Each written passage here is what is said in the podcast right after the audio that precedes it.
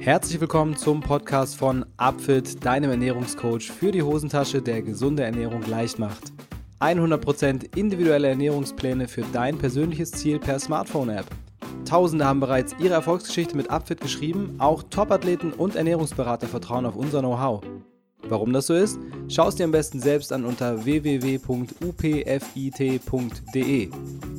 Wenn ihr, liebe Hörer, ein persönliches Ziel habt, das ihr gerne erreichen möchtet, sei es nun Abnehmen, Muskelaufbau oder auch eine gesunde Ernährung, dann versucht es doch mal mit einem Plan von Upfit. Mit dem Code SUPERLECKER bekommt ihr 10% auf euren Ernährungsplan im letzten Schritt des Warenkorbs. Und jetzt geht's los mit dem Podcast. Moin moin, hallo und herzlich willkommen, liebe Abfidis, zu einer neuen Folge vom Podcast und zwar heute mal etwas außerhalb der normalen Reihenfolge. Ähm, das hat auch einen Grund. Ich habe nämlich einen Gast heute, Thomas Rolfing, der es ein bisschen eilig hat. Und zwar ist Thomas Rolfing der Habit Rabbit von YouTube, der dort über die Folgen einer vollwertig pflanzlichen Ernährung informiert. Und zu diesem Thema hat er auch vor, einen Film zu veröffentlichen, der in die Kinos kommen soll. Und für diesen Film gibt es bei Start Next eine Crowdfunding- ja, wo ihr euch beteiligen könnt, um euch an diesem großartigen, an dieser großartigen Idee zu beteiligen. Worum es in dem Film genau geht, warum der eigentlich Walter heißt und noch ein paar weitere Fragen habe ich heute für den Thomas vorbereitet und freue mich sehr, dass er gleich mein Gast ist. Die Links zur Crowdfunding-Plattform und zu weiteren interessanten Themen, die er uns hier hinterlegt hat, findet ihr natürlich wie immer unter upfit.de slash podcast bei den Show Notes zu diesem Podcast. Und jetzt legen wir einfach mal los. Jo, moin Thomas, herzlich willkommen in meinem Podcast. Erste Frage, wie immer, wie geht's dir? Ist alles grün? Hallo Till, ja, vielen Dank für die Einladung. Alles super bei mir. Vielen Dank. Optimal, cool. Ähm, ich habe im Vorfeld gerade schon gesagt, dass äh, du an einem Film arbeitest, beziehungsweise es ist gerade eine Crowdfunding-Kampagne für einen Film. Und ähm, mich würde als allererstes mal interessieren, Worum geht es in dem Film und was war der Auslöser? Wie bist du auf die Idee gekommen, einen Film zu machen, das über Crowdfunding dann äh, finanzieren zu wollen? Also in dem Film geht es darum, wie, also wir wollen zeigen, welche Potenziale in unserer Ernährung stecken und letzten Endes in einer vollwertig pflanzlichen Ernährung. Denn äh, es ist so krass, wie unsere Ernährung beeinflusst, ob wir Krankheiten entwickeln, ob sich Gene, die in uns drin stecken, wirklich zum Tragen kommen oder halt vielleicht auch nicht. Und das wollen wir in der Doku zeigen und das halt in, über persönliche Geschichten, die, ja, die verschieden, die wir alle irgendwo kennen. Ne? Irgendwie der eine Tante hatte vielleicht irgendwie den Krebs, dann die Oma hatte Demenz oder keine Ahnung, oder der Vater hat einen Herzinfarkt gehabt. Ich meine, wir kennen ja alle irgendwie Leute, die Volkskrankheiten hatten. Und es ist halt so krass, wie, stark die Ernährung sich darauf auswirkt. Beispielsweise, also das beste Beispiel ist Diabetes und Herzerkrankung. Ähm, bei Diabetes beispielsweise können bis zu 90 Prozent der Herz- und der Diabeteserkrankungen verhindert werden. Und ähnliches bei Herzerkrankungen. Stark. Und das ist halt schon Wahnsinn und da wird halt kaum drüber gesprochen und dann kam halt irgendwo so die Idee, ja, lass uns doch mal eine Doku dazu machen. Es gibt schon einige Dokus zu dem Thema, die häufig aus dem amerikanischen Raum kommen. Mhm. Und wo dann halt schon wieder gesagt ja, mit ihrem ganzen Fastfood-Schrott, den die da drüben essen, ne, das, das ist halt irgendwie nicht so geil. Deshalb wollen wir es jetzt dann mal aus einer deutschen Perspektive machen. Voll gut. Und die Idee dazu gekommen ist letzten Endes so, ja, es ist so ein bisschen gewachsen. Also es war jetzt nicht so, okay, jetzt, jetzt machen wir eine Doku, sondern am Anfang war, okay, ich habe den YouTube-Kanal gegründet, die Habit Rabbit, den ich ja seit im Januar seit drei Jahren dann mache. Genau, das ist uns verlinkt gleich. genau, voll cool.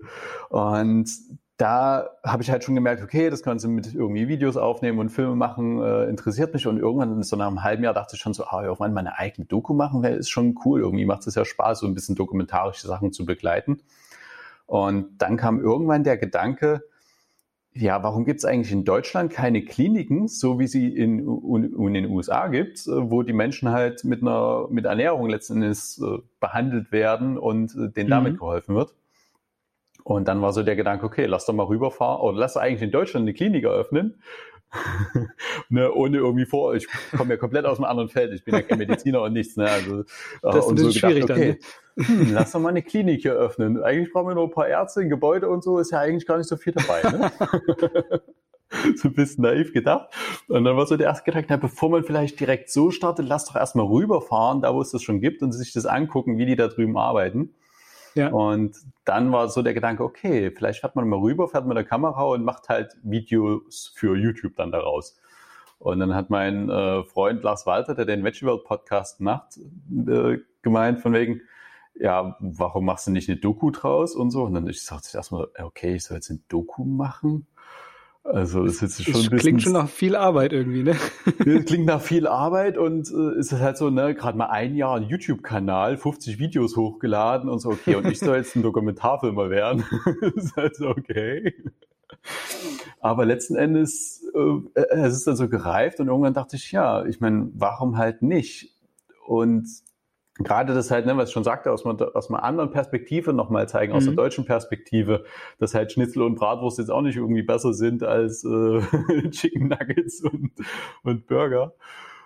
Und dann ist es halt so langsam gewachsen und dann war ich halt letztes Jahr im September 2019 äh, mit Lars dann gemeinsam dreieinhalb Wochen in den USA und wir sind in vier medizinischen Zentren gewesen, haben über 20 Interviews und zwölf Stunden Material mitgebracht. Wahnsinn. Und und haben letzten Endes doch schon wieder den amerikanischen Teil, weil da einfach das Wissen schon 10, 20 Jahre weiter ist, äh, dann da das Wissen halt äh, letzten Endes uns angeschaut und einfach, wo, wo die stehen und wollen jetzt halt diese Brücke schlagen nach Deutschland. Cool. Also ah, super Idee. Also gerade so Studiengänge wie Ernährungsmedizin, das ist hier in Deutschland noch ganz neu. Das ist, äh, da gibt's glaube ich noch nicht mal einen Abs Abschluss bisher. Also das, das kommt gerade alles erst. Also da sind wir, wie du sagst, ein bisschen hinterher einfach. Und ähm, dieses Thema, dass man auch so diese Volkskrankheiten mal aufgreift und nicht so so ein äh, Hype, Lifestyle, Tralala irgendwie draus macht, finde ich irgendwie ganz spannend. Also damit ähm, wäre auch meine nächste Frage. Ne? Das ist ja, es, es geht ja tatsächlich um ähm, die Bekämpfung von Volkskrankheiten mit äh, einer, einer vor allem pflanzlichen Ernährung. Und äh, da wäre die Frage, ist das jetzt ist das jetzt Game Changers 2.0 oder sagst du, es gibt ganz klare Unterschiede in der Vorgehensweise, wie wir das machen und wie die das gemacht haben? Ja, es gibt auf jeden Fall Unterschiede. Also jede Doku ist ja immer anders. Es kommt ist ja schon allein vom Filmemacher äh, abhängig, wie, wie der irgendwie so tickt. Und Game Changers ist ja sehr wirklich äh, auf Fakten und äh, rational und äh, ne, für die Männer, die einfach, ne, ich brauche ja Fakten und ich will jetzt wissen, wie ich das beste Protein kriege, um irgendwie die beste Leistung zu kriegen. Das ist ja letzten Endes Game Changers. Ja. Und wir wollen es halt nochmal ganz anders aufgreifen. Wir haben auch jetzt nicht irgendwie die Sportler zum einen äh, wirklich direkt im Fokus, wir werden es auch kurz, kurz anreißen, äh, weil es einfach viele dann irgendwie bei vielen ja direkt durch diese Vorurteile kommen. Ne? Okay, was ist jetzt mit meinem Protein und äh, kann ich denn noch Sport machen und verliere ich dann Muskelmasse und sowas? Das kommt ja bei vielen dann trotzdem. Deshalb wollen wir das in, in kleinen Parts auf jeden Fall aufgreifen. Und der große Unterschied ist aber wirklich, dass wir halt diese persönlichen Geschichten mit reinbringen wollen. Und das wollen wir dann halt auch hier in Deutschland noch filmen, dass wir hier in Deutschland noch eine Probandengruppe aufsetzen und die mit der mhm. Kamera begleiten. Das, okay, cool. Das, das wollen wir in, in Deutschland noch machen. Und das hat sich, die, Idee war schon vor dem, kam schon in den USA, als wir da drüben gedreht haben. Dann ist sie so ein bisschen wieder durch Corona in den Hintergrund getreten, weil wir erst gedacht haben, okay, wir setzen irgendwie fünf Leute irgendwie und dann begleiten, machen wir die ganz eng geschlossene Gruppe und dann begleiten wir die drei Wochen. Und das ist jetzt durch Corona wäre das jetzt halt nicht unbedingt möglich gewesen. Deshalb haben wir die, die erst wieder fallen lassen. Und jetzt haben, jetzt werden wir es aber wahrscheinlich so machen, dass wir einfach ne, mit einem kleinen Team, ein, zwei Leute nur kameramäßig, dann bei den Leuten zu Hause dann vor Ort sind und die dann begleiten, während sie dann, äh, und das über einen sechs Wochen Zeitraum, wenn wir das begleiten. Und so, dass es halt auch Corona-tauglich ist. Muss ja, ne? muss ja leider, genau. Und dass wir dann wirklich hier noch wirklich diese Veränderung auch zeigen können in der Doku. Also, dass wir zum einen diesen ernährungswissenschaftlichen Teil haben, also warum funktioniert das? Und dann aber auch diesen ja letzten Endes direkt Proof of Concept gleich mit liefern. Okay, guck dir an, ne, die Frau, meinetwegen, keine Ahnung, hat Diabetes Typ 2 oder sowas und hat den Langzeitzucker und muss irgendwie die und die Medikamente nehmen und das passiert über einen sechs Wochen Zeitraum mit ihr dann, wenn sie halt umstellt. Und das ist natürlich alles begleitet von Ärzten und ähm, entsprechend wissenschaftlich auch dann dokumentiert ist unser, unser Ziel dann auch, dass das halt nicht, äh, ja, also, dass die auch sicher sind, dass es halt auch einfach äh, safe ist für die. Weil es kann halt in den sechs Wochen sehr gut passieren, dass sie halt Medikamente absetzen müssen ähm, oder dürfen, besser gesagt. Ja, und, das wäre natürlich ja. äh, optimal, wenn es, wenn es so läuft. Und äh, ich bin auch sehr gespannt. Also das finde ich vor allem ein, ein, ultra gutes Konzept, da auch direkt so ein Live-Experiment draus zu machen und das mit zu integrieren. Ihr äh, nehmt dann also quasi als, als Probandengruppe nehmt ihr auch Leute, die entsprechende Probleme entweder mit Herz-Kreislauf oder Diabetes Typ 2 oder so haben, ne? dass man da die Entwicklung der Krankheit so ein bisschen nachverfolgen kann. Genau, das wollen wir, solche Leute wollen wir auf jeden Fall drin haben, müssen, wollen insgesamt aber auch ein, ja, ein gutes Spektrum abbilden an, an verschiedenen Menschen aus der Bevölkerung. Also jetzt nicht nur irgendwie kranke Leute, sondern auch einfach mal, ja, müssen wir mal gucken, wer auch letztendlich sich finden lässt äh, in, der, in der Zeit. Also wenn da jetzt irgendwie jemand zuhört, der gerade sagt, okay, ich habe hier irgendwie die und die Probleme und äh, will einfach mal gucken und es interessiert mich, auch äh, super gern melden bei uns. Ja, das, also das, den Aufruf können wir direkt, äh, greifen wir mal auf. Also äh, dann werden wir eine entsprechende Mailadresse auch hinterlegen, äh, wo ihr euch melden könnt, wenn ihr Interesse habt, äh, an diesem Experiment teilzunehmen. Das ist auf jeden Fall eine super spannende Geschichte. Und äh, ich glaube, da kann man nicht viel falsch mitmachen. Kriegt eine kostenlose Untersuchung auf jeden Fall. das ist ja schon mal nicht so schlecht. Genau. Ja. genau. Ja, und es ist halt, es ist halt so, es ist halt so krass, was für, was für, also wir haben in den USA nicht nur mit Experten gesprochen, sondern haben halt auch Leute getroffen, die schon Transformationen durchgemacht haben. Und äh, beispielsweise in Detroit waren wir bei einer Selbsthilfegruppe, die über 7000 Mitglieder hat, eine, die sogenannte Plant, Plant, äh, PBNSG, Plant-Based Nutrition Support Group, genau. ähm, also quasi eine Selbsthilfegruppe für pflanzliche Ernährung, die unterschiedlichste Sachen halt schon bei sich erreicht haben. Und wir haben unter anderem mit dem Jim gesprochen. Der hat 160 Kilogramm gewogen, ähm, hatte Diabetes Typ 2, hat Medikamente genommen, hatte Bluthochdruck, alles Mögliche und hat durch den Krankenhauskeim mussten sie ihm seinen halben Darm rausnehmen. Hat 20 bis zu 20 ja, Mal ja, pro ja. Tag Stuhlgang gehabt, äh, hat jeden Tag sein Bein auf die doppelte Größe angeschwollen und sowas. Richtig krasse Probleme gehabt. Und das fünf Jahre lang. Und dann hat er durch Zufall auf YouTube ein Video gesehen von äh, Dr. McDougall, warum die Amerikaner krank sind hat es anderthalb Stunden angeguckt und es hat, ihm fiel es wirklich wie Schuppen von den Augen. Er hat von wirklich mittags hat er alles aus seinem Kühlschrank rausgeworfen, was er drin hatte, bis auf das Obst und Gemüse, was er eh schon da hatte. Hat dann eingekauft und hat wirklich von heute auf morgen umgestellt auf eine vollwertig pflanzliche Ernährung und so wirklich vollwertig, also vollwertige Lebensmittel, also Kartoffeln einfach im Ofen gebacken beispielsweise mhm. ähm, und einfach leckeres Gemüse dazu. Genau, so frische, und, unverarbeitete Lebensmittel. Genau. Ja. Und dann ist nach drei Tagen ist bei ihm zum ersten Mal seit fünf Jahren das Bein nicht mehr angeschwollen. Sei an, an Tag vier war er nur noch einmal am Tag auf Toilette und nicht mehr acht bis zwanzig Mal. Und an Tag zehn ist er, äh, hat er seinen Blutzucker gemessen und dann war der im Normalbereich morgens. Und er hat gedacht, dass sein, dass sein, dass sein Messgerät falsch ist, ist zur Apotheke gegangen, hat sich ein neues gekauft, hat es den gleichen Wert ausgespuckt.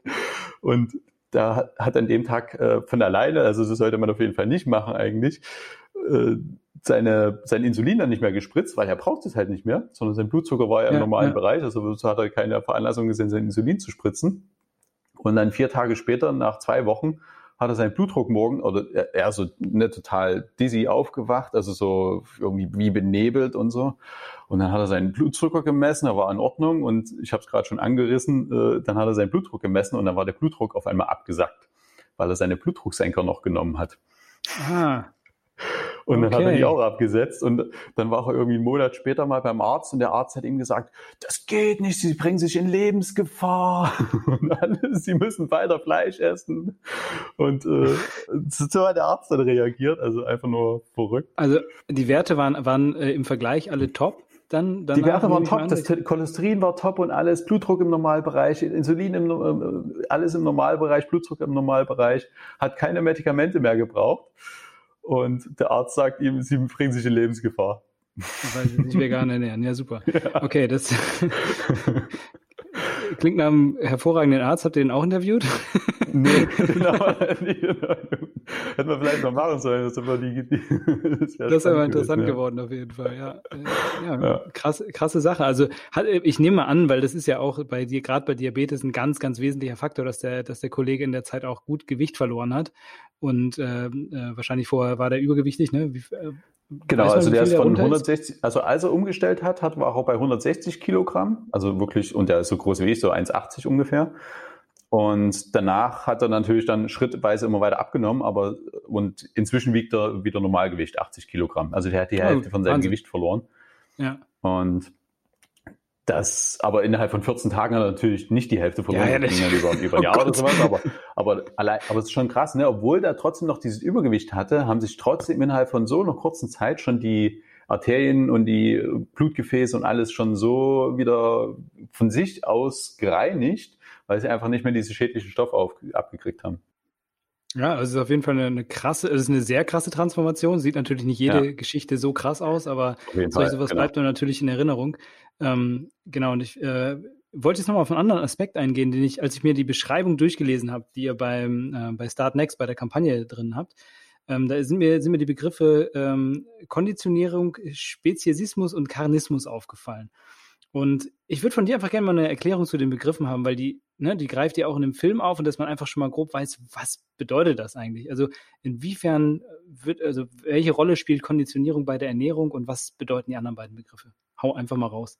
Ja. Also Konditionierung bei der Ernährung bedeutet letzten Endes Letzten Endes sind es unsere Traditionen, die wir mitbekommen. Über unser Elternhaus, das ganze Umfeld, die Gesellschaft, die Werbung, die uns ständig eingetrichtert wird. Und das ist die, eine Konditionierung ist letzten Endes das, was wir über ständige Wiederholung äh, denken, dass es wahr ist. Und dass hm, es das okay. zu uns gehört und dass es uns ausmacht und dass es unsere Identität ist. Das ist letzten Endes eine Konditionierung. Aber das kommt halt nicht durch uns, von uns selbst heraus, sondern durch äußere Einflüsse. Beispielsweise, ne, ich meine, das Beste ist, äh, was wir, was viele oder was ich mir auch lange gedacht habe, ja, meine Gene, Diabetes Typ 2 liegt in meiner Familie und ich werde auch irgendwann Diabetes Typ 2 kriegen.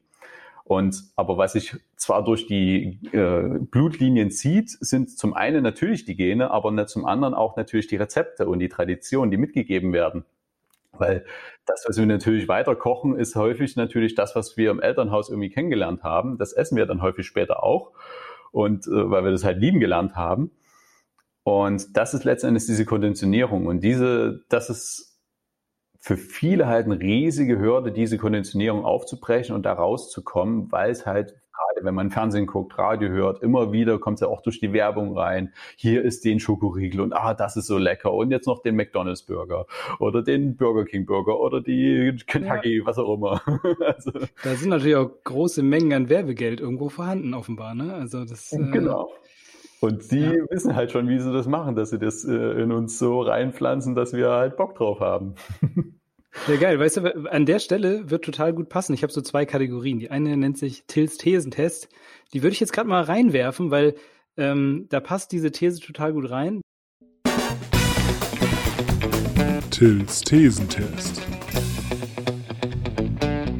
Die These nennt sich ähm, Fleisch ist männlich oder Fleischessen ist männlich.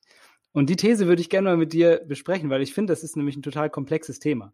Ähm, wie, wie, siehst du, wie siehst du diese, diese Aussage, die ja heutzutage auch immer noch weit verbreitet ist? Ne? Im Sommer grillen, Mann steht am Grill, packt Fleisch auf den Grill. Das ist so ein Klassiker in Deutschland. Ähm, wie siehst du das? Also ich ich kann eigentlich nur drüber lachen. Also sorry, aber das ist halt so echt dieses äh, Bild, dieses urmännliche und so stark und so von diesem Jäger-Sammler-Bild, was wir irgendwo, dieses urtypische, was wir so in uns haben. Also ich habe Grillen früher auch gemacht. Ne? Ich meine, ich lebe ja auch erst vegan seit vier Jahren und äh, vorher habe ich auch gegrillt und habe alles mitgemacht und habe die Burger, Fleischburger und alles geliebt und die Schnitzel bei meiner Mama zu Hause und alles. Und das ich weiß nicht, wie es, wie es so kam, dass es so in den, ja, letzten Endes in den letzten Jahrzehnten auch nochmal so dieses urtypische aufgekommen ist und ja, dass man Fleisch braucht. Also ich glaube, es kommt daher, dass halt viel ist von, von noch von vor Jahrhunderten, als Fleisch wirklich ein Luxusgut war und wirklich nur den Reichen oblag, wirklich Fleisch zu essen. Und das haben natürlich die Ärmeren dann gesehen und die haben halt dann Fleisch immer mit Luxus äh, gleichgestellt. Genauso wie äh, mein Vater nach dem Krieg es als Luxus ansah, wenn es Butter gab und er dann halt sich dickfett Butter aufs Brot geschmiert hat. Und das einfach so für ihn dieses, dieses Luxusgut dann war, weil es einfach so selten war. Und ich weiß nicht, ob es daher kommt.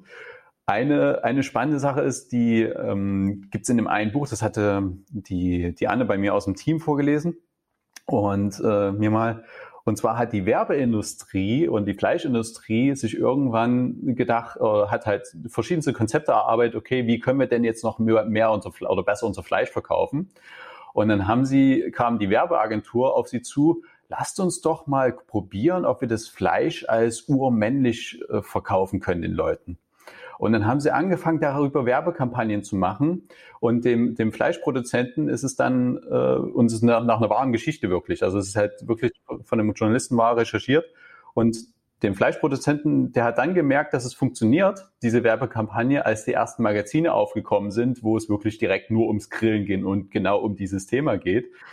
Und also es war letzten Endes scheint es wirklich eine Werbemasche gewesen zu sein von der Fleischindustrie, wie so oft, wie der Weihnachtsmann. Also total krass. Abgefahren. Ich habe ja noch eine andere Theorie dazu. Äh, ich habe nämlich die Theorie, dass, dass ähm, wir ja immer weiter uns von der Natur entfremden. Wir leben in Städten, wir haben kaum noch Grün. Also gerade so, äh, gerade so in städtischen Gebieten ist das so, du, du läufst durch die Gegend, Häuser sind normal, so eine Wiese ist eher unnormal. Und äh, dieses, das so, das so nochmal hervorzulocken, also das macht natürlich auch die Werbung letztendlich aus, aber diese, diese Idee von, das ist was Ursprüngliches, was Urtümliches, da bist du noch sozusagen dein, dein, äh, da kannst du deine ureigensten äh, Instinkte nochmal hervorkehren. Äh, so, so diese, das ist ja irgendwie so dieser Duktus, der auch irgendwie so ein bisschen dahinter steckt. Und ich habe immer das Gefühl, dass es ähm, den Menschen deutlich leichter fällt, auf Fleisch zu verzichten, wenn sie selbst mehr Zeit in der Natur verbringen irgendwo und äh, da einen anderen Bezug irgendwie zu haben zu dieser, ähm, zu der Welt, in der wir leben. Und dass dieses, diese eingeschränkte, ne, das gehört natürlich auch dazu, dass man einfach, einfach nicht sieht, was, was, was passiert um einen rum. Du sagst schon, das ist die Konditionierung, ne? Man hat bestimmte Dinge vorgelebt bekommen, man äh, nimmt die auf und äh, letztendlich äh, gibt man es dann wieder und gibt es dann weiter vielleicht noch, ohne sich weiter umzugucken. Ja. Und das passiert natürlich automatisch, wenn man, wenn man viel in die Welt rausgeht und sich draußen bewegt, dass man da ein bisschen weiteren Horizont vielleicht auch bekommt. Und ich habe das Gefühl, dass das ist bei vielen, das, das dringt so ein, Ding, so, äh, ja, bin ich Urmensch. So, und äh, ja, das ist so meine Theorie dazu. Ich habe auch das, das Gefühl, da würde ich dich nochmal fragen, ähm, dass sich die, die Rollenbilder ändern sich auch so ein bisschen. Und das ist ja ganz stark verknüpft mit so einem männlichen Rollenbild von Chef in der Familie, Patriarchat, äh, so und so weiter und so fort. Und das so ein bisschen, das ist so die, der, der Last Resort von den Männern, dass sie noch ihr Fleisch haben, weil alles andere dürfen Frauen ja jetzt auch ungefähr. Und ich glaube, dass dieses, dass das dazugehört, dass dieses Rollenbild einfach nach, nachträgt, nachhaltig ändern muss, dass wir einfach da so ein bisschen von wegkommen von diesen Strukturen. Was, wie siehst du das? Ja, auf jeden Fall. Also das ist ja wirklich so ein Umbruch, den wir gerade auch erleben. Ne? Ich meine, in allen Bereichen ist es äh, Thema, was Gleichberechtigung angeht. Und das ist, ja. Das habe ich die also, überrollt hier, ne? ja. so, so ein bisschen. Also kann, kann ich nur bestätigen. Also das ist halt wirklich so dieses, ja, ich meine, wenn du dir anguckst, ich meine, in Deutschland geht das ja noch, aber in den USA, wie, was für dicke Karren die da drüben fahren. Ich meine, das, das ist ja letztens genauso, ne? Irgendwie fettes Steak, fette Karre, äh, fettes Haus am besten noch dazu. Es ist halt irgendwo dieser Kompensationsmechanismus vielleicht, weil es irgendwo anders vielleicht nicht so funktioniert. Ich weiß es nicht. ja, ja ne, das scheint schon so zu sein. Also den, den Eindruck habe ich zumindest auch. Aber gut, wir lassen es mal so dahingestellt. Auf jeden Fall sind wir uns, glaube ich, beide einig, dass, äh, dass das ein reiner Mythos ist und dass das Fleisch alleine keinen Mann macht. So. Kann man so. Genau. Und, und was ja, was ja das cool ist, gerade auch an der Entwicklung der letzten Jahre, auch der letzten zwei, drei Jahre, ist, dass es inzwischen ja gar nicht mehr auffallen muss, dass man sich kein, kein Fle echtes Fleisch auf den, auf den Grill legt. Also es gibt ja, ne, ich meine, das ist jetzt nicht unbedingt äh, Gesundheitsnahrung, sage ich mal, wenn man sich irgendwie einen Beyond Burger oder den äh, Next Level Burger, ja, wo auch immer dann kauft. Und, aber letzten Endes kannst du ja was auf den Grill legen, was genauso aussieht inzwischen wie, wie das ist, äh, wie konventionelles Fleisch. Und das fällt auch den äh, Kollegen dann gar nicht mehr auf. Und dann hat man auch gar nicht mehr dieses Diskrepanz irgendwie, ne? Okay, ich, hier, ich lege mir jetzt kein echtes, ich lege mir jetzt irgendwie einen Paprika oder sowas auf den Grill. das, das, das wirkt schon ein bisschen anders oder sowas. Oder jetzt nur die Folienkartoffel oder so. Ähm, ja. Aber wenn dann halt einfach die, die wirkt, Wurst oder das, das anders Burger dann trotzdem auf dem Grill, Grill, kann und man letzten Endes gleichberechtigt mit seinen Kumpels dann da grillen kann. Äh. Ist auf jeden Fall eine ganz gute Sache. Also unabhängig davon, wie man das sieht, da gibt es ja jetzt auch gerade viele Diskussionen drüber, darf das Schnitzel heißen, darf das so und so heißen, hast du nicht gesehen. Alles so, so äh, Diskussionen, die völlig ins Leere führen irgendwo. Ähm, aber ähm, interessant ist natürlich, weil wir, wir sind damit aufgewachsen, wir kennen alle das mit dem Grillen, wir kennen, ne, das hat man immer gemacht. Und irgendwie ist das ja auch eine Form von, von Tradition, wenn man sie weiterführen möchte, kann man sie eben auch auf andere Art und Weise weiterführen. Auch wenn du schon sagst, das ist jetzt nicht das super Gesundheitsessen, sondern das ist dann vielleicht auch nicht das, was man jeden Tag essen sollte. Ähm, aber der Daniel Beuschel, den hatte ich. Macht man ja auch nicht jeden Tag. Nee, genau. Ja. Ja. ja.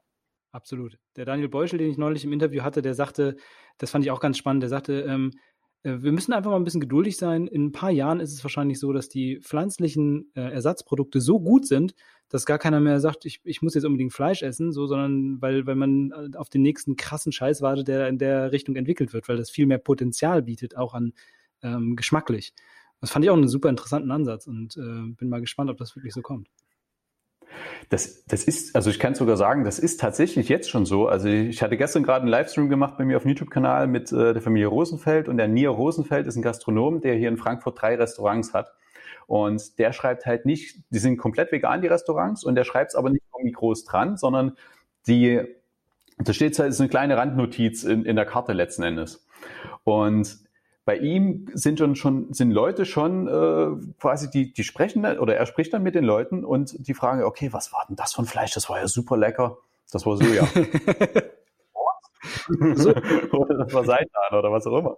Aber letzten Endes kommt es halt nicht irgendwie darauf an, ist es Fleisch oder ist es nicht Fleisch, sondern es kommt auf die Zubereitungsart drauf an und, und auf die Gewürze und wie du es halt äh, letzten Endes wirklich in der Küche veredelst.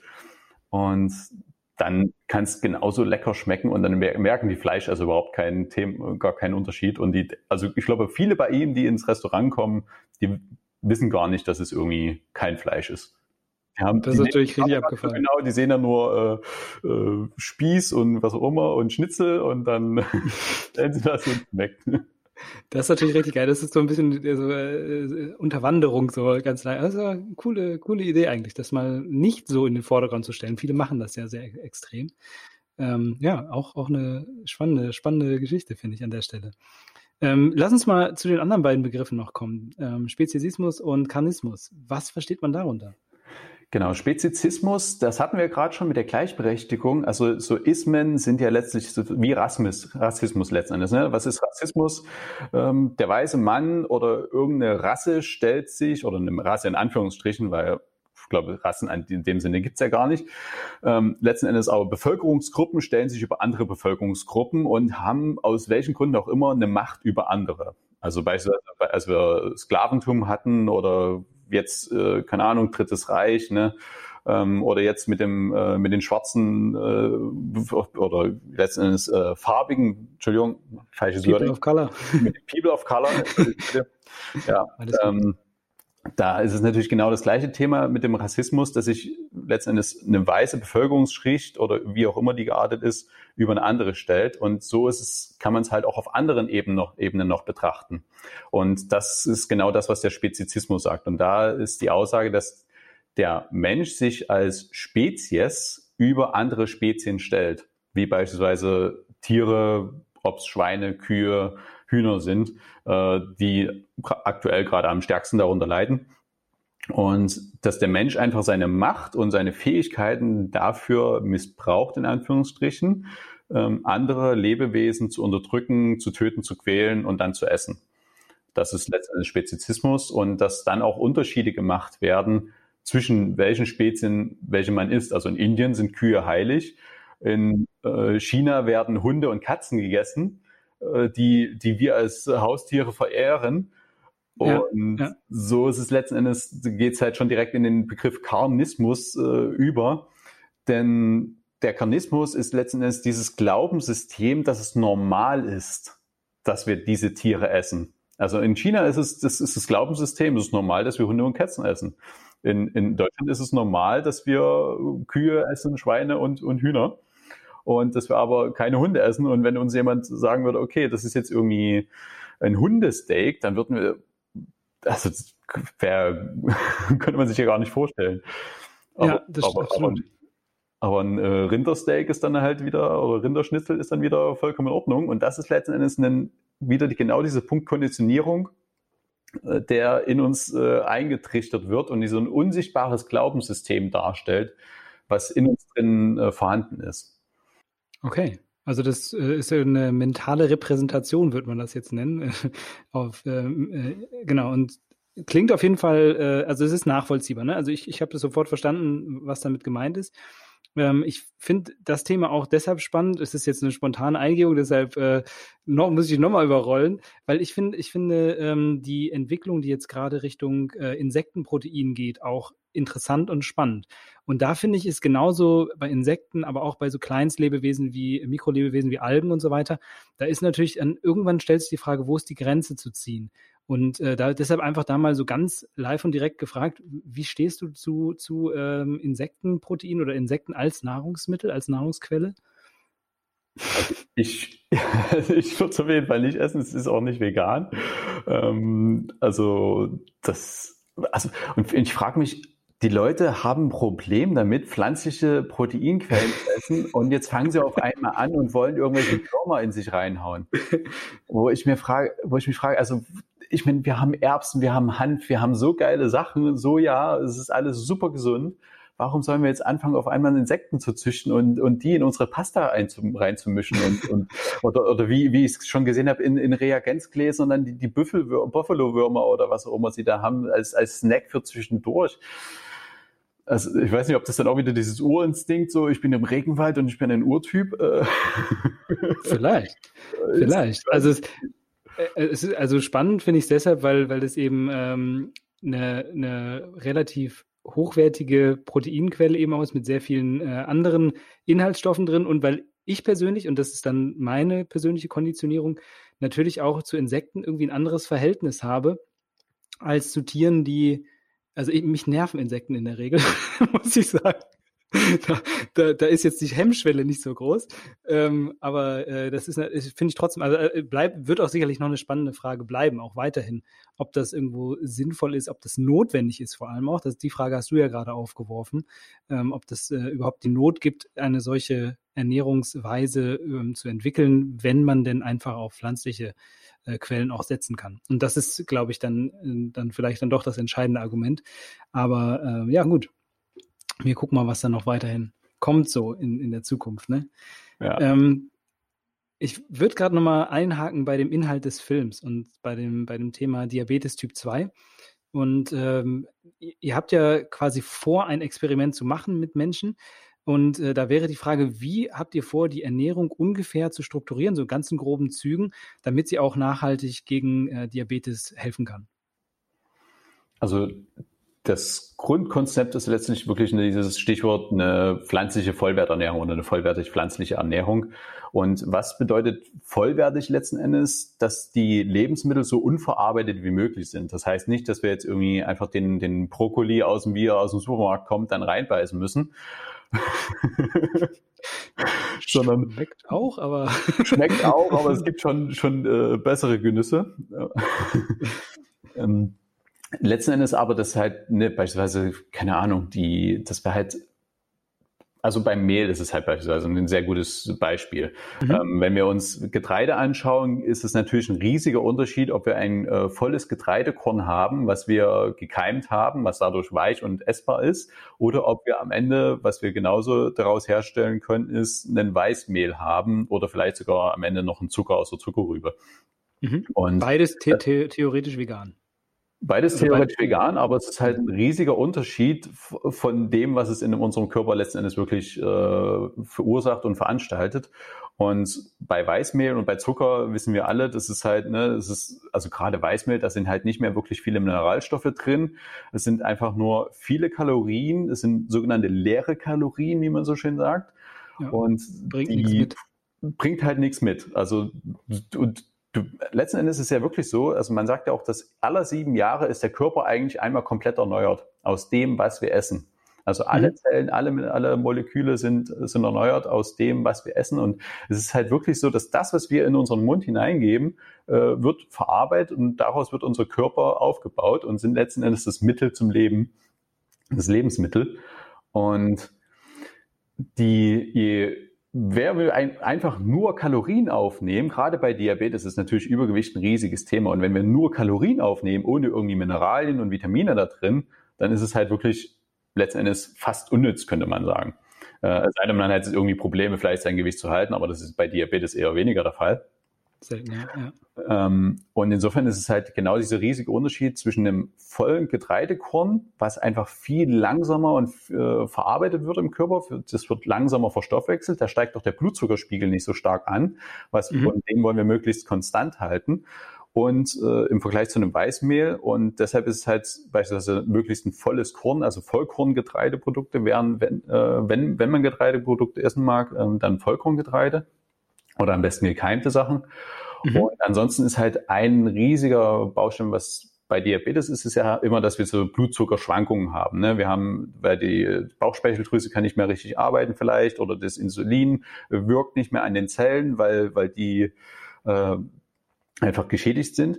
Und deshalb wollen wir irgendwie Blutzuckerschwankungen vermeiden, weil diese Blutzuckerschwankungen, das haben äh, die Jungs von Mastering Diabetes haben das ganz gut erklärt, wenn wir auf so einer Achterbahn sind von dem Blutzuckerspiegel, dann schädigt das unsere Zellen und unseren Organismus. Und ähm, Hülsenfrüchte sind da halt ein super Baustein, um den Blutzuckerspiegel zu normalisieren und konstanter zu halten.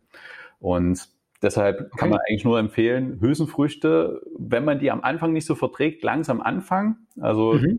Es gibt Studien, die wirklich zeigen, okay, wenn man am Anfang mit 30 Gramm pro Tag startet und das langsam steigert, über einen acht Wochen Zeitraum hat man auch nach acht Wochen deutlich weniger äh, Beschwerden durch irgendwie Blähung oder sowas, die eventuell am Anfang aufkommen können.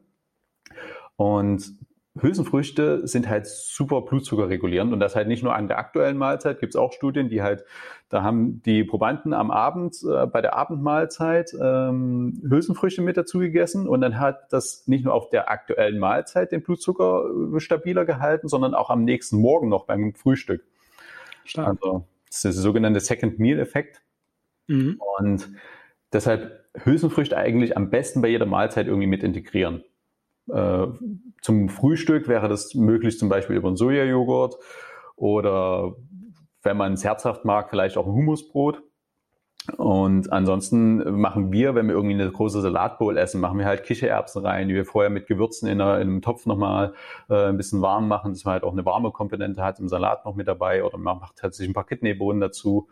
Ähm, dass man immer irgendwie diese Mischung hat zwischen Vollkorngetreiden, das ist eigentlich das Optimum zwischen Vollkorngetreiden und, ähm, und Hülsenfrüchten, weil die sich dann auch perfekt in der Aminosäure, also in dem Proteinspektrum ergänzen. Dann hat man noch eine sehr hohe Proteinwertigkeit. Also direkt drei Fliegen mit einer Klappe geschlagen. Genau. Optimal. Okay, das, ja. Ähm, ja. Das, das ist der eine Punkt, also Hülsenfrüchte und Vollkorngetreide. Und ansonsten ist es, was letzten Endes Obst und Gemüse kann man so viel essen, wie man eigentlich nur kann. Also da kann man nichts falsch machen. Auch, also wenn man uns überlegt, ne, dass äh, auch was Obst angeht, man braucht keine Angst haben vor Obst. Auch wenn man Diabetes hat, braucht man vor Obst keine Angst haben, wenn man einfach den vollen Apfel nimmt oder sich den Apfel ins Müsli macht oder die Banane. Weil so viel Obst, äh, das ist irgendwie, wenn man natürlich nur Obst isst, dann ist es eine Sache. Aber wenn man es in einer vollwertig äh, abgerundeten Ernährung äh, betrachtet, dann kann man gar nicht so viel Obst essen, dass es irgendwie schädlich würde. Also das, mhm. äh, es sei denn, man macht es halt in den Mixer und macht irgendwie drei Äpfel und noch drei Bananen und dann noch eine Mango rein und trinkt das auf. Und trinkt nur einen Saft, ja, genau. Dann äh, ist es nicht unbedingt so förderlich, weil dann geht es halt viel schneller ins Blut und dann kriegt man auch wieder diesen Blutzuckerspiegelanstieg, weil, der, weil die Fructose dann halt aus dem Obst viel schneller aufgenommen wird. Also auch da ganze, ganze Lebensmittel, ne? keine Smoothies irgendwie sich zusammenhacken, sondern wirklich ähm, da die ganzen Lebensmittel betrachten. Und wenn ich es richtig verstanden habe, dann äh, gebt ihr auch keine Kalorienvorgabe und zählt da auch gar nicht, sondern es geht einfach wirklich nur um diese Patterns, die ihr da vorgebt. Genau. Ähm, wie wäre das jetzt, wenn, wenn wir jetzt eine Person haben? Es gibt ja, du hast es vorhin angesprochen, es gibt ja auch diese Tofis, diese äh, Thin äh, Out, Fat In Leute. Das sind auch Menschen, die Probleme mit, mit Diabetes Typ 2 haben. Gibt es heutzutage immer häufiger ähm, würde man da dann schauen, dass man irgendwo über ein, über ein, irgendein Mittel noch versucht, die Kalorienmenge zu erhöhen, weil denen fällt es ja dann häufig schwer, ähm, gleichzeitig ihr Gewicht zu halten und eben ja, gesund zu werden. Gibt es da eine Option oder?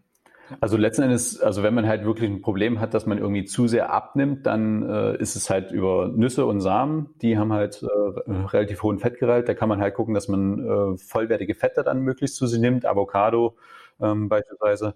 Ähm, und oder halt dann doch auf Öle noch zurückgreift. Ähm, wir ja. haben selber bei uns zu Hause Öle fast äh, gestrichen, weil es halt auch in gewisser Weise ein verarbeitetes Lebensmittel ist. Ähm, und wir beispielsweise ganz viel dann mit, mit Nussmus machen, dass wir halt beispielsweise, also jetzt aktuell einfach Sonnenblumenkerne zu Sonnenblumenmus verarbeiten. Ähm, das ist auch eine gute Alternative zu Cashewmus, was ja ökologisch noch ein bisschen äh, schwieriger ist. Und also da kann man halt gucken, dass man irgendwie Nüsse und Samen, also man sagt halt auch, äh, auch bei Nüssen ne, braucht man nicht Angst haben, dass man davon äh, zu sehr zunimmt, denn eigentlich sagen die Studien das Gegenteil, dadurch, dass es halt, dass man andere Sachen dann wieder weniger isst äh, und dadurch, dass man die Nüsse gar nicht so gut kaut, geht ein Teil eh unverdaut durch. Also insofern äh, so eine Handvoll Nüsse pro Tag ist eh sehr zu empfehlen. Und ja, genau. also wenn man ein bisschen Gewicht oder wenn man Probleme hat, das Gewicht zu halten nach, nach, sagen wir mal, nach unten hin und er, er ein bisschen hoch möchte, dann kann man eben darüber auch über, über Flüssigkalorien auch teilweise, ne, wenn man dann Öle einsetzt und über äh, fetthaltige, kalorienhaltige Lebensmittel, ähm, aber auch vollwertige Lebensmittel da ganz gut operieren.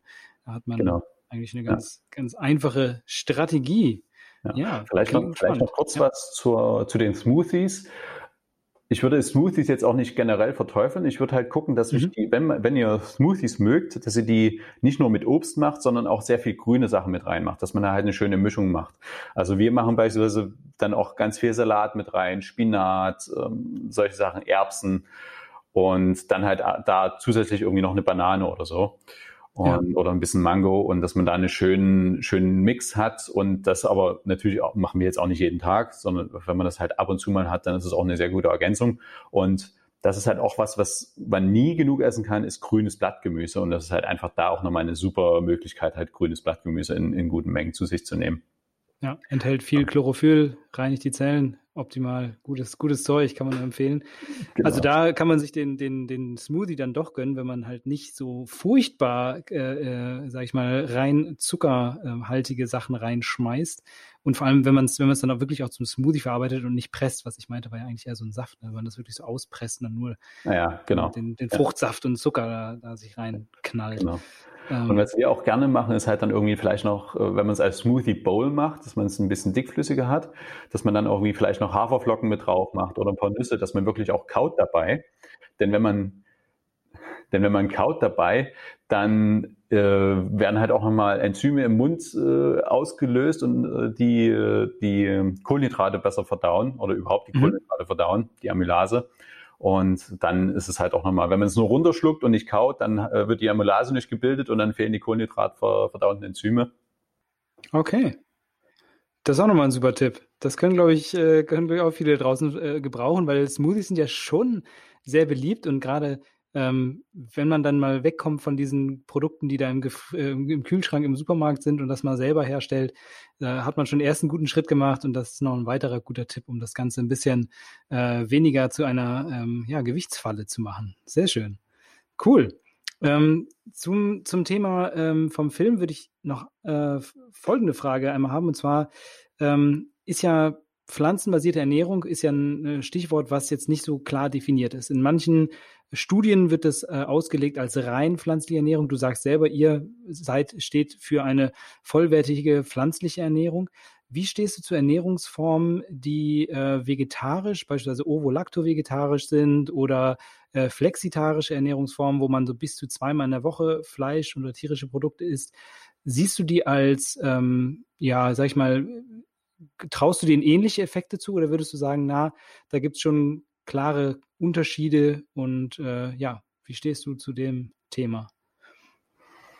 Ich glaube, das kommt immer ganz darauf an, wo die jeweilige Person steht. Also wenn man jetzt ähm, ne, sagt, okay, ich habe jetzt wirklich massive gesundheitliche Probleme, dann ist natürlich der schnellste Effekt zu sehen, wirklich, wenn ich halt komplett erstmal das, was mich wirklich krank macht, irgendwo wirklich komplett rauslasse. Insofern wäre für mich die Empfehlung oder für meine Empfehlung erst einfach erstmal zu probieren, mal zwei Wochen oder drei Wochen zu probieren und mal zu gucken, okay, was passiert denn, wie geht's mir dabei? Und dann kann man natürlich für sich entscheiden, okay, will ich jetzt irgendwie noch, äh, keine Ahnung, den Kuchen bei Oma dann aller äh, einem Monat dann doch mal essen. Ähm, das muss jeder für sich letzten Endes entscheiden und es, am Ende ist es dann halt nicht eine ernährungstechnische Frage, sondern es ist eine ethische Frage dann hinten raus. Mhm. Ähm, also rein ernährungstechnisch ist es so, dass es, wenn wir uns die, auch die Blue Zones beispielsweise angucken, da, wo die Menschen am ältesten werden auf der Welt, die heißen Blue Zones, weil die Leute irgendwann mit, mit einem blauen Stift die Bereich ja. auf der Karte markiert haben. Also, ähm, Ziemlich aber cool eigentlich. ja, so einfach sind, kann man halt äh, Markennamen kreieren. Ne? Ja, voll. Und da leben halt die meisten 100, oder die haben die höchste Rate an 100-Jährigen in der Bevölkerung. Und die leben auch nicht irgendwie 100% pflanzlich oder 100% vegan, sondern die leben zu teilweise 75 bis die meisten 90, 95 Prozent pflanzlich. Und der Wald halt auch einfach andere Aspekte noch mit reinspielen für eine insgesamt äh, gute Gesundheit. Und die Frage ist halt letzten Endes immer, könnten sie vielleicht sogar noch gesünder sein, wenn sie wirklich vollwertig pflanzlich werden, wären? Ähm, das, ist, das ist die große Frage. Aber das kann man halt nach der aktuellen Studienlage kann man es nicht beantworten. Und äh, da man natürlich die stärksten Effekte sieht, wenn man wirklich die, wie ich gerade schon sagte, wirklich komplett umsteigt ähm, und dann nicht irgendwie noch, weil was halt die Frage ist, ist auch, wie viel ist denn dann noch irgendwie die letzten zehn Prozent? Ne? Wie viele Stück Käse kann ich mir denn dann in Anführungsstrichen noch gönnen? Oder wie viel, äh, keine Ahnung, esse ich das Schnitzel jetzt noch und am nächsten Tag, nee, das darf ich jetzt nicht mehr. Und dann, dann ist man eigentlich immer nur noch im Denken drin, äh, was darf ich jetzt? Und dann fühlt es sich halt auch voll nach Verzicht an, weil das eine, das esse ich noch und das nächste, ach nee, das darf ich jetzt aber nicht mehr. Ja, dann wartet man wieder eine Woche an. drauf. ja, also ja, das, das kann, kann ich nachvollziehen, den Gedanken. Ja. Und am Ende ist es dann so die Frage, okay, warum nicht sich komplett, also wenn ich mich, also wenn man sich komplett umstellt, dann hat man die, braucht man diese Gedanken gar nicht mehr zu haben, weil es einfach irgendwann zur Normalität wird, äh, einfach alles pflanzlich zu machen, was ja auch genau so super lecker geht wie mit tierischen Produkten. Also das ist ja das, das ist der Vorteil in der aktuellen Zeit, von der wir jetzt leben. Wir leben ja nicht mehr vor 50 Jahren. Wir haben ja alles im Supermarkt. Äh, wir haben, also die Pflanzenmilchregale sind größer als die, als die Kuhmilchregale. Absolut, da gibt es jede Menge Alternativen, ja. Genau, und da kann sich ja jeder, jeder was aussuchen, was ihm schmeckt. Ja. Ja, also schon, schon so die Tendenz geht Richtung Biggest Bang for the Buck sozusagen gibt's bei, ähm, bei der vollwertig pflanzlichen Ernährung.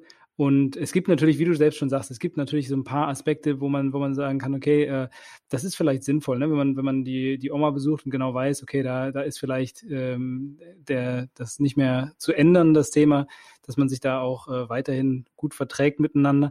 Äh, ihr habt, glaube ich, du hast, glaube ich, auch mal ein Video gemacht, wo, wo ähm, eine komplette drei Generationen einer Familie irgendwie äh, in vegane Ernährung gewechselt sind. Das heißt, auch das ist möglich. Vielleicht macht die Oma dann auch mit.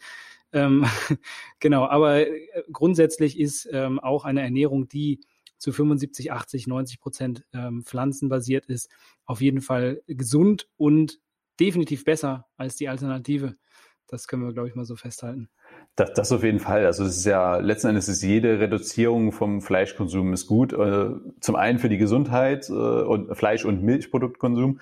Zum einen für die Gesundheit, dann aber natürlich auch für die Tiere. Und deshalb meine ich das vorhin mit dem ethischen Aspekt. Also das war bei uns halt auch so. Ne? Wir sind über die gesundheitliche Schiene schon in die Richtung gegangen, haben uns dann aber gleichzeitig immer mehr auch wurden wir halt mit den ethischen Aspekten dann der Ernährung halt mhm. ja letzten Endes konfrontiert und haben darüber dann angefangen halt um, umzudenken, so dass ich dann irgendwann gesagt habe, nee, okay, ja, also aus gesundheitlichen Gründen, ne, bei meiner Schwester zum Geburtstag gab es halt irgendwie noch den, den Schweinebraten und so.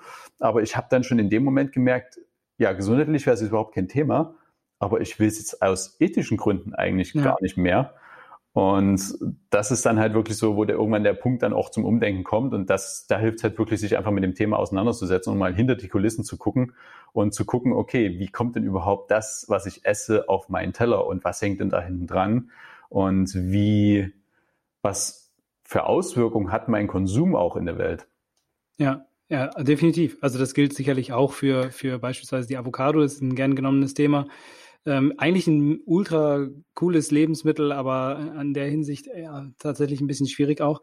Ähm, aber du hast mir gerade ein gutes Stichwort gegeben für meine zweite Kategorie, die ich mal kurz mit dir abreißen würde.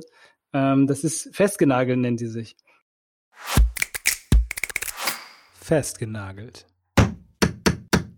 Da gebe ich dir eine kurze Frage oder ein kurzes Stichwort und du sagst einfach spontan, was dir dazu einfällt, irgendwie kurz und knapp. Ähm, und äh, was hatten wir denn gerade? Irgendwie, ach genau, genau, das ist die Frage, die, die, die wird da reinpassen. Erste Frage, ähm, wie viel Bio ist sinnvoll? Welche Siegel braucht man? Was ist da sinnvoll? Wie viel Bio ist sinnvoll? Also wir kaufen nur Bio, also, also fast nur Bio, wenn es geht. Ähm, welches Siegel ist sinnvoll? Das ist natürlich am, am besten ist es der Bauer um die Ecke, ähm, der Bio anbaut, wo man halt selber sieht. Und ansonsten ist es, glaube ich, gar nicht mal immer nur Bio, sondern wirklich auch regional und saisonal und auch oder Fair Trade. Das ist dann auch nochmal so. ein. Oh, cool. Ah, ein guter Aspekt. Ähm, die Frage, wie lange du schon vegan bist, hast du mir schon beantwortet. Vier Jahre hast du gesagt. Ähm, was ist dein aktuelles Lieblingsessen? Mein aktuelles Lieblingsessen? Puh. Ähm, voll die krasse Frage. voll, ja, voll die krasse Frage. Ich esse so viele Sachen so super gern, aber eigentlich ist die, nee, nicht eigentlich, sondern das aktuelle Lieblingsessen, was wir die letzten drei Wochen fast jeden zweiten Tag gegessen haben, war eine riesen fette Salatbowl. okay, also das geht auch immer. Genau, also und halt nicht irgendwie nur grüner Blattsalat, sondern halt ne, verschiedenste Gemüse noch drauf, Paprika, Möhre, Gurke, Tomate, dann, wie ich vorhin schon sagte, diese Kich die Kichererbsen in der, im Topf mit leckeren Gewürzen angemacht, dazu Kartoffeln, äh, äh einfach in der Mikrowelle gebackene Kartoffeln. Und was haben wir noch dazu? Noch leckere Salatsoße aus Sonnenblumenkernmus gemacht, äh, in dem Fall jetzt gerade. Und ja, was so Ofengemüse, Pfanngemüse, dazu noch ein bisschen wirklich eine warme Komponente, so eine geile Mischung einfach. Also. Ja, da geht einiges. Also ich bin auch ein großer Bowl-Fan geworden, muss ich sagen. Das ist, äh, das hat schon echt einfach was. Auch diese Mischung aus, aus dem kalten, knackigen und dem warmen dann irgendwie zusammen ja. ist schon, das ist schon mhm. richtig, richtig nice. Ja. Was war dein Lieblingsessen, bevor du vegan geworden bist? Zu Weihnachten der Gänsebraten mit Klößen und Rotkohl. Okay. Ah, Gänsezeit. Das fällt ja auch dieses Jahr alles aus. Ja. Gut für die Gans. ähm, was war dein, was war dein Anlass, ähm, ein veganes Leben zu, anzufangen, zu starten? Der ursprüngliche Anlass waren die Oh, ja. es gab, letzten Endes gab es nicht den einen Anlass, sondern es gab viele Anlässe. Also, und die vielen Anlässe waren vor allen Dingen Krankheitsfälle im Freundes- und Familienkreis, wo ein Freund von mir mit 40 einen Schlaganfall hatte, äh, meine angeheiratete Cousine mit 32 einen Schlaganfall, meine Schwägerin mit 32 einen Schlaganfall, äh, mein Großcousin aus den USA, nachdem wir auch den Film benannt haben, Walter, der ist an Diabetes Typ 2 in den Folgen gestorben. Ähm, zwar im hohen Alter, aber trotzdem, er hatte gesund, Körper, geistig war er voll fit. Es war einfach nur der Körper, der unter ihm sprichwörtlich weggefault ist. Und das waren letztendlich wirklich diese ganz vielen Fälle, wo wir gesagt haben, okay, was ist denn hier los? Ich habe jetzt keinen Bock, irgendwie genau so irgendwie alt zu werden und zu sterben. Das kann doch jetzt nicht mein Schicksal sein, dass ich irgendwie mit 40 einen Schlaganfall habe. Was soll denn das? Und das hat uns immer mehr zum Umdenken gebracht, äh, so dass wir halt angefangen haben, Vollkorn irgendwann zu essen und irgendwann auf den Trichter gekommen sind, okay, auch äh, andere äh, Produkte wie Tierprodukte sind halt noch auch nicht so geil. Okay, cool. Interessanter Weg. Ähm, was darf bei dir im Kühlschrank nicht fehlen? Obst und Gemüse. Alles simpel. Keep it simple. Einfach mal so pauschal. Und Hafermilch. Kalte und Hafermilch. Okay, okay, gut. Immerhin drei. Ja, ähm, was, was darf bei dir nur ganz selten in den Kühlschrank rein? Also nie rein darf inzwischen Tierprodukte tatsächlich. Also selbst wenn äh, das darf nicht mehr rein. Und gibt, hast du auch, auch irgendwas, wo du sagst, das, das, das esse ich, esse ich total gerne, aber das, das esse ich nicht so oft, weil es nicht so gesund ist?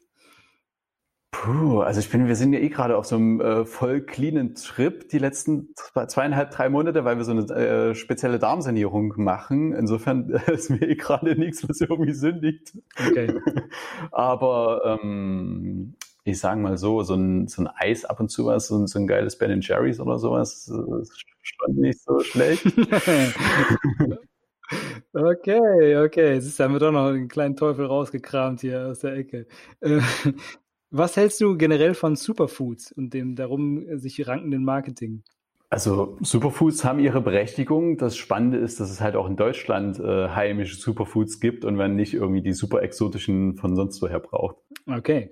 Ähm, zwei noch. Und zwar das eine ist, äh, was meinst du, müsste sich gesellschaftlich ändern, damit mehr Leute bereit wären, auf tierische Produkte zu verzichten? Es müsste eine groß angelegte Aufklärung stattfinden über das, was hinter den Tierprodukten steckt, sodass die Konditionierung aufhört durch Medien und Werbung, denn das ist ja letzten Endes das, das Hauptding, worüber wir es mitkriegen. Und wenn wir beispielsweise eine groß angelegte Aktion mal in allen Fernseh- und Radiosendern hätten über das, was wirklich hinter der Tier, hinter den Tierprodukten, hinter der Tierindustrie steckt, was da für ein Leid steckt und auf den Seiten der Tiere und was es für das Klima und die Umwelt auf unserem Planeten anrichtet und was es aber auch unseren, uns selbst gesundheitlich natürlich, äh, wie es uns da schadet. Wenn das wirklich mal in den Medien rund um die Uhr in Anführungsstrichen thematisiert würde, ich glaube, dann würden wir eine richtigen, richtige Veränderung sehen. Ähm, was mhm. letzten Endes würde ich sagen, nicht mehr allzu lange dauert, bis es wirklich stattfindet, weil je mehr Leute vegan werden und die, dahinter, hinter diesen, hinter dieses, hinter diese Fassade blicken der schönen äh, Kuh auf der Weide, was ja so einfach nicht Realität ist, mhm. desto mehr Leute werden auch in den Medien äh, das erkennen und das entsprechend dann auch thematisieren, weil es einfach für sie so ein ja, mindblown ist, äh, würde ich fast sagen, ähm, wie es für uns das auch war. Also als ich das erkannt habe, was, also ich hab, weiß noch genau, wie ich einen Artikel über die Milchindustrie gelesen habe und festgestellt habe, okay, was, da werden kleine Kälber geschlachtet, weil sie Abfall sind, weil sie halt keine Milchkühe werden können. Und das war, das waren halt so, so Sachen, wo ich heute noch genau weiß, wie ich da sitze und diesen Artikel lese und denke, okay, das kann doch nicht wahr sein. Und keiner hat, und ich habe es vorher einfach nicht gewusst. Und ja, ja, es sind wie so vieles, ne? Ich meine, Tönnies-Skandal haben auch alle gesagt, was? Wie? So genau. wird das gemacht. ja, ja, aber ich glaube, da hast du schon recht. So, so ein kleiner, kleiner Skandal an der Seite, der bringt nicht so furchtbar viel. Da muss es schon mal ein bisschen dauerhafter ein Thema sein. Aber das bringt mich direkt zum nächsten. Du hast gerade schon optimistisch gesagt, das wird bald kommen. Und das wäre so die, die, die letzte Frage davon. Wo glaubst du, steht die Entwicklung in zehn Jahren? Boah, in zehn Jahren. Das wird ein riesig, riesiger, riesiger Sprung sein. Also ich glaube, wir werden die, das kann man sich heute noch gar nicht vorstellen, wo die Entwicklung in zehn Jahren ist.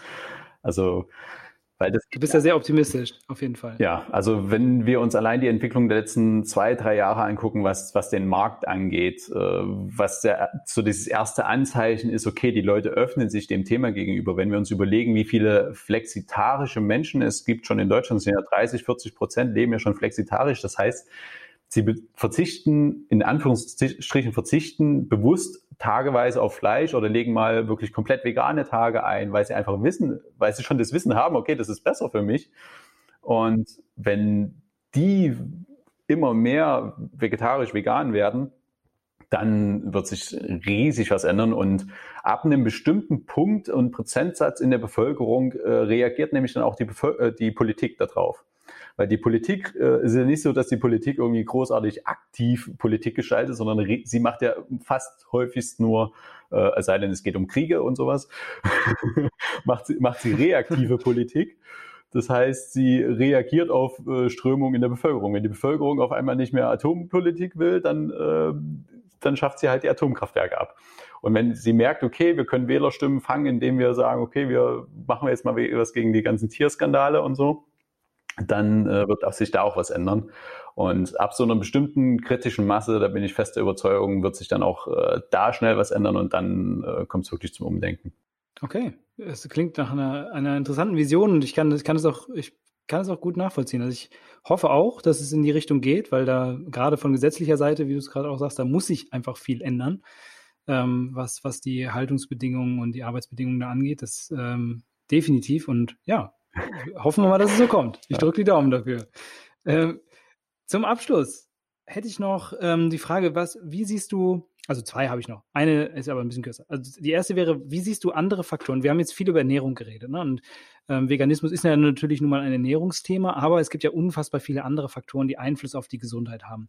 Ähm, wie stehst du dazu? Es gibt ja vor allem mit Bewegung, äh, Schlaf, Schräg, äh, Regeneration, äh, sozialen Netzwerken und so positiver Lebenseinstellung. Das sind so sehr starke Einflüsse auch noch auf die Gesundheit. Ähm, wie stehst du dazu? Ähm, muss man das, sollte man das ganzheitlich betrachten oder reicht es erstmal sozusagen erstmal nur Ernährung ändern oder sollte man direkt auch die Bewegung mit einbauen? Wie stehst du dazu zu dem? Also grundsätzlich ist es immer wichtig, das äh, ganzheitlich zu betrachten, meiner Ansicht nach. Also gerade wenn wir das Ziel haben, gesund alt zu werden und äh, ja möglichst lange zu leben, weil was glaube ich letztendlich das Ziel von jedem irgendwo ist. Also gut, wenn man jetzt irgendwie die letzten 20 Jahre nur im Bett dahin vegetiert, dann hat man vielleicht nicht mehr unbedingt das Ziel, aber das ist, das will man eigentlich genau vermeiden. Und da ist es wirklich wichtig, alle Aspekte wirklich zu betrachten. Also das ist auch das, was in den Blue Zones halt der Fall ist. Die haben halt verschiedene Aspekte. Ne? Die haben mhm. die Ernährung ist sehr gesund, sie bewegen sich regelmäßig, sie sind sozial eingebunden, haben sehr soziales enges Netz und sie haben, was auch noch ein Faktor war, äh, oder ist, dass sie nicht in dieses so ein Rentenloch reinfallen. Denn das zweite, das ist ein ganz interessanter Sidefact vielleicht, das äh, Jahr mit der zweitgrößten Todeswahrscheinlichkeit im Leben eines Menschen ist nach der Geburt, nach dem Geburtsjahr, das Jahr, in dem man in Rente geht. Ach krass. Okay. Ja, weil da halt viele in ein Loch fallen, was auch immer, und, und da ist die zweithäufigste Todeswahrscheinlichkeit. Lebensaufgabe ist weg. Lebensaufgabe ist weg, okay. weiß nicht mehr, was du tun sollst. Soziales Netz vielleicht auch. Ja. Genau, alles, die ganzen Rahmenbedingungen, alles, was mit Arbeit äh, zusammenfällt. Deshalb ist so diese soziale Eingebundenheit super wichtig. Und das ist halt auch, also insgesamt, um auf deine Frage nochmal zurückzukommen, die Ernährung ist super wichtig und ich würde sagen, macht's so erfahrungsgemäß auch von dem, was uns die Ärzte erzählt haben, so um die 70 Prozent des Gesamten aus. Mhm. Gleichzeitig geht es natürlich nicht ohne die anderen Faktoren. Also wenn wir uns vorstellen, ne, wir ernähren uns super gesund, aber schlafen die ganze Zeit nur zwei, drei Stunden die Nacht, dann ist klar, dass wir irgendwann äh, am Rad drehen. Ähm, wenn wir aber jeden Tag nach neun Stunden schlafen und uns aber schrottig ernähren, dann kriegen wir trotzdem irgendwelche Volkskrankheiten mit hoher Wahrscheinlichkeit. Und genauso ist es mit Bewegung, äh, wo wir dann irgendwie, keine Ahnung, kriegen wir einen Bandscheibenvorfall oder was auch immer. Und äh, wenn wir sozial nicht gut eingebunden sind, kein gutes Netzwerk haben, kriegen wir vielleicht Depressionen oder was auch immer. Also das bedingt sich alles irgendwo gegenseitig. Gleichzeitig ist es so, dass wenn wir gut genug schlafen, wenn wir genug Sport machen, wenn wir sozial eingebunden sind und uns trotzdem schrottig ernähren, ist trotzdem die Wahrscheinlichkeit sehr hoch, dass wir halt äh, irgendwelche Krankheiten kriegen. Und insofern ist halt auch dieser Punkt, was die Bewegung angeht, du kannst mit einer, auch mit sehr viel Bewegung, kannst du eine schlechte Ernährung nicht wegtrainieren. Das hat die, das hat die äh, Erfahrung gezeigt. Und ich meine, sieht man ja ganz häufig, ne, wie viele Leute ähm, machen Sport aus jungen Jahren im Jugendalter, machen immer weiter Sport, ernähren sich aber schlecht und trotzdem immer mehr Gewicht und können sich irgendwann nicht mehr, nicht mehr viel bewegen und ihren Sport nicht mehr so machen, weil sie einfach zunehmen trotzdem, obwohl sie den Sport machen. Ja. Das habe ich, also ich arbeite ja auch als Trainer und das habe ich unfassbar häufig gehört. Immer diese, dieser, dieser Satz, ja, ich mache doch schon so viel und dann kommt immer dieses Jahr und dann sag mir doch mal, wie viel ist denn, wie viel Prozent ist Ernährung, Bewegung und Schlaf so und keine Ahnung. Im Endeffekt die Antwort lautet immer, wenn du das Optimum rausholen willst, dann ist es auf allen drei Seiten 100 Prozent. 100 Prozent Schlaf, 100 Prozent Ernährung, 100 Prozent Bewegung. Und da, äh, dieses, dieses, das so aufteilen zu wollen nach dem Motto, ja, wie viel darf ich denn, immer dieses letzte bisschen rausholen zu wollen, wie viel darf ich denn noch von meinen schlechten Gewohnheiten behalten? So, das finde ich auch ein bisschen absurd, weil im Endeffekt, wenn man wirklich was ändern will, dann soll man was ja. ändern. Das äh, ist meistens die ja, und, und was man sich, glaube ich, auch schwer vorstellen kann, ist in so einem Punkt, wie, wie cool es auch einfach sein kann und wie, wie, also wie, wie schön auch das Leben dann einfach ist, wenn man halt alles irgendwo ja, passend hat und irgendwie, ja, vielleicht nicht 100 Prozent, aber irgendwie bei 90 Prozent oder sowas hat. Also das ist ja einfach so ein ja. cooles Lebensgefühl genau, und so eine genau hohe Lebensqualität. Ja. Also das äh, möchte ich gar nicht mehr missen und auch dieses, also ich möchte auch also keine Ahnung, nehmen wir, nehmen wir diese Salatbowl nochmal. Ich würde diese geilen Salatbowls würde ich nie gegen irgendwelche anderen Sachen eintauschen wollen. Also wenn ich die Wahl hätte, würde ich nämlich die Salatbowl. ja, siehst du.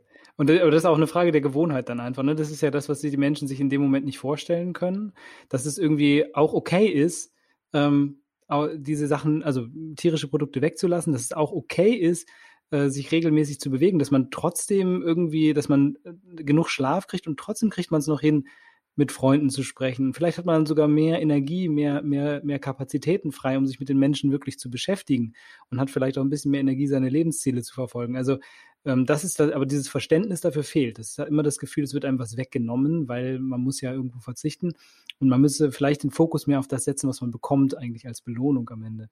Das wäre vielleicht die schlauere Herangehensweise ja, an der Stelle. Ähm, Gut, dann letzte, letzte Frage von mir, Thomas. Ähm, Zeit ist geflogen hier. Äh, letzte Frage von mir ist, was würdest du jetzt, unabhängig davon, dass die Leute natürlich den Film sich anschauen sollen und äh, schön äh, Crowdfunding-mäßig mitfinanzieren sollen, was würdest du jedem Hörer, der das äh, heute hört, raten, der sich für eine äh, vegane Ernährung interessiert und das vielleicht gerne mal ausprobieren möchte oder sich gerade so mit dieser äh, Idee beschäftigt? Was würdest du denen raten? Also das Erste, was ich Ihnen raten würde, ist, dass Sie sich informieren über das Thema. So umfassend, äh, wie es irgendwie die Zeit erlaubt. Einfach YouTube-Kanäle abonnieren, gerne unseren, aber gerne auch andere von Veganes und Gesund, von Nico Rittenau, äh, was es da draußen gibt. Von hier kocht Alex, der super leckere Rezepte macht und sich einfach mit der Thematik beschäftigen und äh, entweder wie wir langsam einsteigen und eins nach dem anderen gucken, wie man das äh, austauschen kann, wie man äh, Rezepte veganisiert.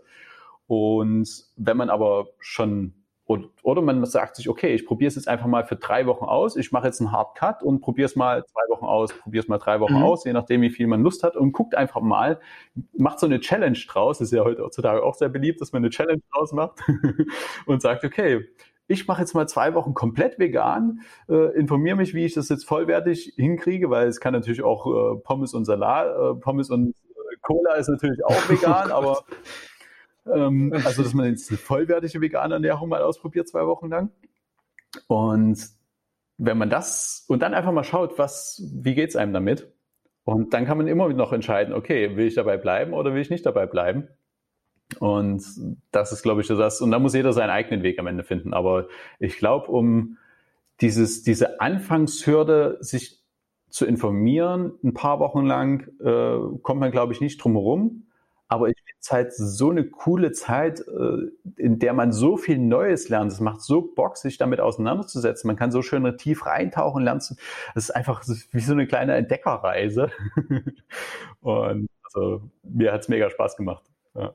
Also einfach Entdeckerkappe aufsetzen genau. und einmal genau. abtauchen ins Thema. Cool. Sehr schön, Thomas. Es war mir eine, eine helle Freude. Wir sind, wir sind für heute durch. Äh, vielen Dank, dass du mein Gast gewesen bist, dass wir so viele Themen hier besprechen konnten und dass du so Frage und Antwort gestanden hast, auch spontan. Und ich wünsche dir ganz, ganz viel Erfolg. Sehr, sehr gerne. Ich wünsche dir ganz, ganz viel Erfolg. Ähm, den Link zur Kampagne und alles der ist bei uns in den Show Notes. Das wird ja, äh, werde ich auch noch zehnmal erwähnen. Und dann gucken wir mal, hoffen wir, dass das alles äh, glatt läuft und wir bald Sehr weiter cool. Vielen Dank dir für die Einladung und vielen Dank für das schöne Gespräch. Gerne, gerne. Ciao, ciao. Also ich als wissbegieriger Mensch muss ganz klar sagen, ich habe richtig Bock bekommen, diesen Film zu sehen und mal anzuschauen, was auch für eine Transformation mit der äh, Experimentiergruppe da letztendlich vor sich geht und was da genau bei rauskommt. Spannende Sache, tolle, tolles Thema und ähm, ja, auf jeden Fall ein tolles Projekt, was der Thomas da angestoßen hat. Wie gesagt, schaut mal in unsere Show Notes, da findet ihr den Link zur Crowdfunding-Plattform und zu der Start Next-Kampagne, um diesen Film zu unterstützen. Findet ihr unter upfit.de slash podcast in den Shownotes zu diesem Podcast. Ich sage nochmal. Und wenn ihr den Podcast auch gut fandet, dann gerne ein Like geben und gerne unseren Kanal abonnieren. Gebt uns auch gerne Kommentare dazu, entweder über Instagram bei upfit.de oder auch an äh, podcast.upfit.de. Könnt ihr gerne alles raushauen, was ihr so auf dem Herzen habt. Und ich hoffe, wir hören uns dann beim nächsten Mal zur nächsten Folge vom Upfit Podcast. Bis dahin, ciao, ciao.